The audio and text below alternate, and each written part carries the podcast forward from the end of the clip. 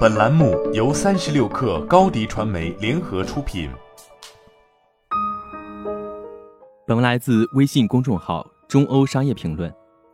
新一季脱口秀大会就要来了，李诞、建国、杨笠等人的漫画像被放在官宣海报上，slogan 是“还是生活最幽默”。作为爆款综艺，去年脱口秀大会三总决赛曾喜提四十四个热搜。特别是思文、杨笠、李雪琴、严怡、严悦等一众女性脱口秀演员，围绕关于自身相亲、婚恋、男女审美的段子引起关注和讨论。如今，在北上广深，每年都有大批年轻人加入脱口秀演员的队伍，而跟随节目播出产生的一系列爆梗话题，都通过微博、抖音不断发酵，成为当月的热搜话题制造机。中欧商业评论曾专访脱口秀大会幕后的操盘手，效果文化 CEO 贺小西。他表示对爆款看得很开。他说，爆款会带来诅咒，但优秀的节目不会。重要的是，效果一直在玩一些更刺激的东西，把喜剧的边界不断往外推一推。虽然在疫情期间线下演出停了，但其实公司上半年业务挺多的。为了诱惑新人，还搬了家，换了更好的工作环境。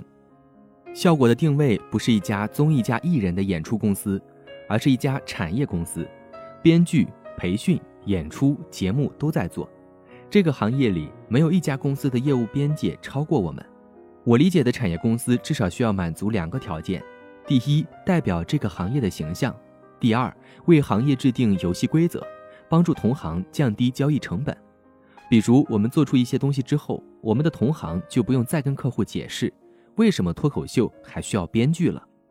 之前我们老拿这个行业调侃，说中国干脱口秀的人加起来坐不满一辆巴士，还说不能让这群人坐一辆巴士，万一出车祸，中国脱口秀就完了。这两年状况虽然有所改善，但这个行业缺人还是一个赤裸裸的现实摆在那里。脱口秀是一个很垂直细分的行业，大家愿意来，肯定是因为喜欢。那些在这个领域里获得正反馈的头部演员，我觉得他们还是很想沿着这条道路走下去的。脱口秀大会激发了大家的创作，让大家保持良好的状态。你可以把脱口秀大会理解为效果管理员工的一种方式，它提供一个舞台、一档节目来检验老人过去一年的积累，也奖励新人的快速成长。脱口秀大会二结束的时候，李诞有一句评价挺中肯：啥都好。就是赛制不够刺激。到第三季的时候，大家发现我们在玩一些更刺激的东西。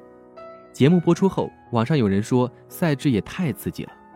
我觉得太刺激总好过不温不火，没人讨论，对吧？这个节目很像一个试验场，充满了变数和意外。看录制现在成了我们公司的团建，每次看都像开一个盲盒，有超出预期的惊喜。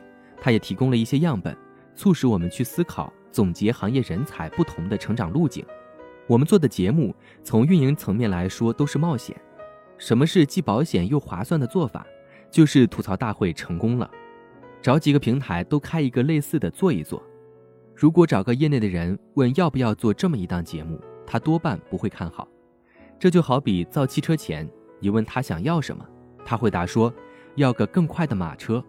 这么说不是不在乎同行的看法。只是我们更加相信自己的判断。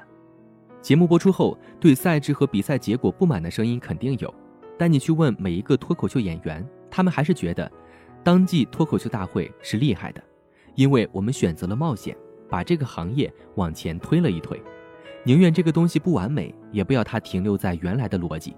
所以他在豆瓣上的评分永远不会很高，就像演员说段子，可以不好笑，但不可以不真诚。至于节目会不会爆款下去，我一直看得挺开。爆款是非常态，与其追求爆款，不如追求好的节目。爆款会带来诅咒，但优秀的节目不会。我又要忍不住拿运动打比方了。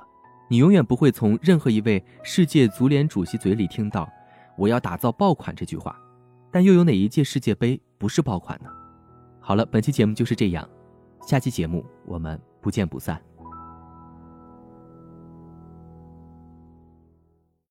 高迪传媒为广大企业提供新媒体短视频代运营服务，商务合作请关注微信公众号“高迪传媒”。